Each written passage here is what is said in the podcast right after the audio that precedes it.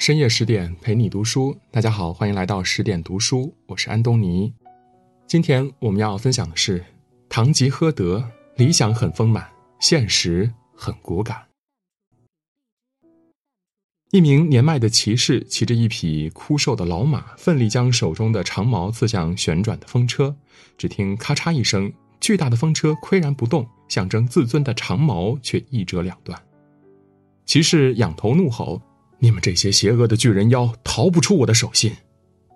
这个把风车当成妖怪，将自己视作正义化身的疯子，就是西班牙作家塞万提斯笔下最为经典的人物——堂吉诃德。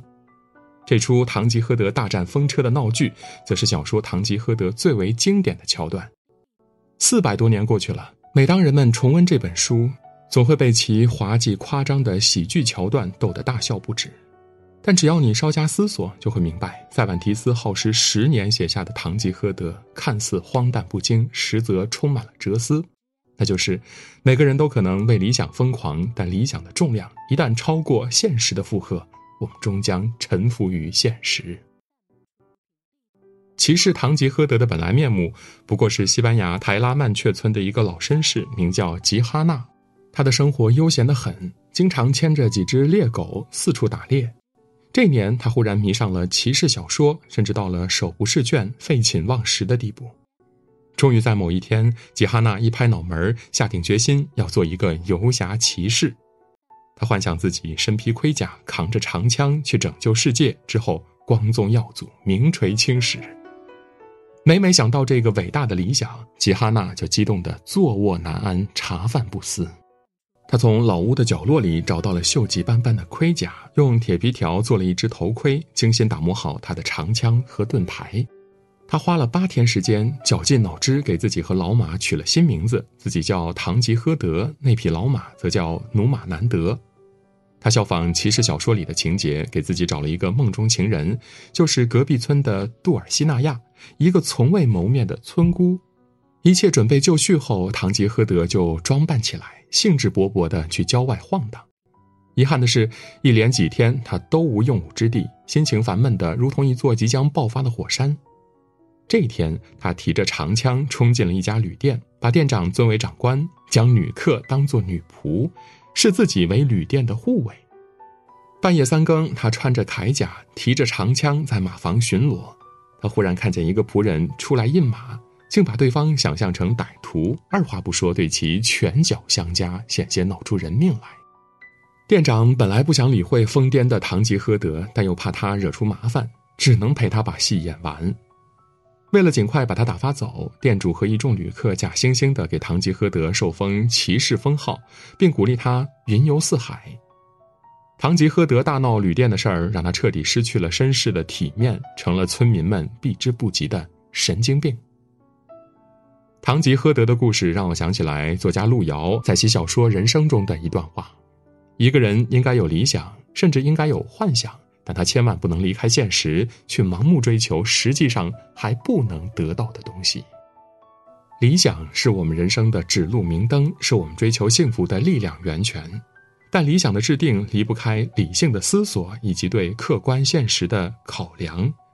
一个人的理想一旦不切实际，理想于他而言根本算不上助力，反而是一种巨大的阻力。理想是一把双刃剑，如何用好这把剑？只有你自己知道。堂吉诃德离开旅店后，内心洋溢着澎湃的豪迈之情。他把家里的东西连卖带当，凑齐了远行的路费，还雇佣农夫桑丘做了自己的仆人。一个漆黑的夜晚，堂吉诃德带着桑丘静悄悄地离开村庄，开始漫无目的的游走。这天，他看到一个小男孩被农场主殴打，便勇敢地挺身而出，上前阻挠。他拔剑指向农场主，命令他给小男孩结算工钱，并放他回家。农场主觉得好笑，就敷衍的听从了堂吉诃德。这下可把堂吉诃德高兴坏了，他即将不遗余力的疾驰在骑士道的追梦路上。他制造出一个个假想敌，把过路的商队、旅行的游客、游历的教士，统统想象成为非作歹的恶人。他向这些恶人宣讲骑士精神，用严厉的口吻教训他们，甚至动用武力惩戒。结果可想而知，并不是所有人都有耐心陪他演戏，更多人选择狠狠的揍他一顿。堂吉诃德被揍得鼻青脸肿，甚至肋骨还被踩断了几根，但他没有气馁，他要为了理想拼命，哪怕这个理想看起来十分可笑。几天后，当堂吉诃德走到蒙提尔原野时，忽然眼前一亮，他欢呼道：“天助我也！今天就是我一战成名的大好时机。”原来原野的郊外有三四十架风车，早已迷失心智的堂吉诃德竟将风车看成了三十个巨人。他兴奋地冲桑丘喊道：“我要去跟他们较量一番，把他们统统杀死。”结果风车毫发无损，堂吉诃德却摔得头破血流。幸亏桑丘及时拉着堂吉诃德离开，才避免了一场惨剧。堂吉诃德立功心切，变得越来越焦虑。大战风车后，他又大战羊群，劫持囚徒，与搬运工械斗，甚至冲进马戏团与狮子决斗。可最终结果却是敌人没杀死几个，自己反而差点丧命。卡夫卡曾说：“如果太使劲儿，闹得太凶、太幼稚、太没有经验，就哭啊、抓呀、拉呀，像一个小孩扯桌布，结果却是一无所获，只不过把桌上的好东西都扯到地上，永远也得不到了。”太过用力的做事，结果往往适得其反。一个人如果急于求成、心浮气躁，势必无法沉稳心思、审时度势。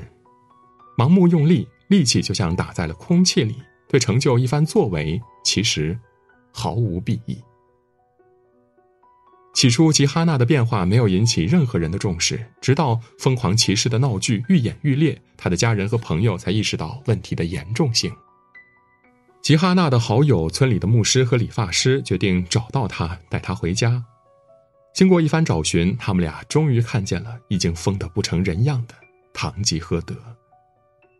为了哄他回家，牧师找到了一个少女，假扮成米戈米王国的公主，让她向唐吉诃德求救，护送他回国。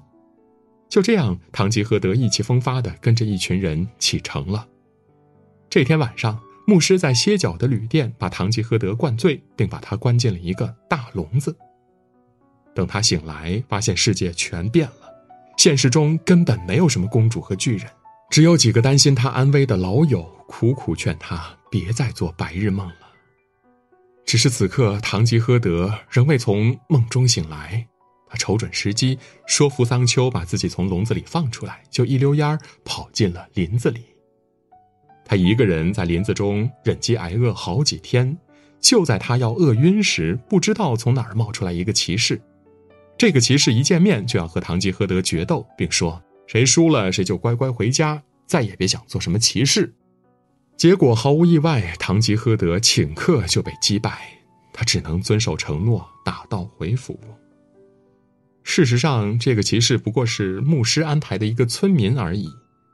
堂吉诃德就像丢了魂儿一样踏进家门，一回家他就栽倒在床上一病不起。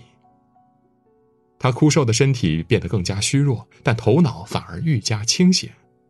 在高烧的第六天，堂吉诃德把众人叫到床前，哀叹道：“我从前读那些骑士小说，读得神魂颠倒，现在才知道那些都是胡说八道。我发过疯，却不想一疯到死。我再也不做堂吉诃德了。”我是吉哈娜。认清现实后的吉哈娜，在三天后撒手人寰。他和他的骑士梦最终被现实击碎。罗曼·罗兰说：“缺乏理想的现实主义是毫无意义的，脱离现实的理想主义是没有生命的。理想再宏大，脱离了现实就成了无根之木，终究枯萎；信念再坚定，忽视了现实，也似断线纸鸢。”总会消失。无论是谁，都要扎扎实实的活在现实世界里，唯有如此，人生才有路可走。一六零五年，因偷逃税款身陷囹圄的塞万提斯，在狱中开始构思堂吉诃德的故事。出狱后，他又在贫民窟中耗手穷经十余年，完成了这部小说。在骑士精神已然绝迹的十七世纪，塞万提斯似乎对代表正义和勇敢的骑士有种眷恋，但他又十分清醒，明白骑士道早已埋入历史的尘埃。他用堂吉诃德的故事，让我们明白了人不能没有理想，而理想不能脱离现实这一个朴素至极的道理。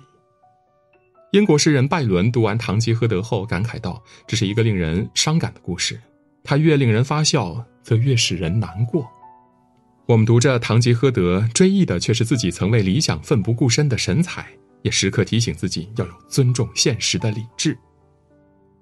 愿你我都能找到理想与现实之间那根平衡木，稳扎稳打的走到梦想的彼岸。